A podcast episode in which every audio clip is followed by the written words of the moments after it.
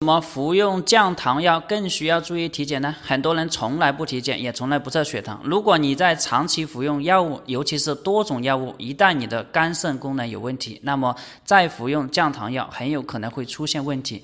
我曾经就有一个患者，因为服用了一些不知名的中药，然后呢又吃了很多种降糖药、降压药，非常不舒服了，才来医院，结果肝肾都衰竭了，还浑然不知，后悔不已。但是又有什么用呢？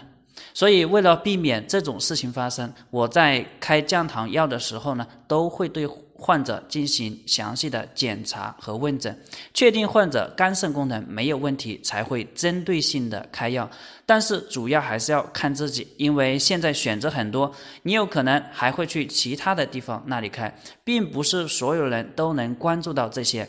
所以糖尿病患者要定期的。检测肝肾功能，及时的发现病情非常重要。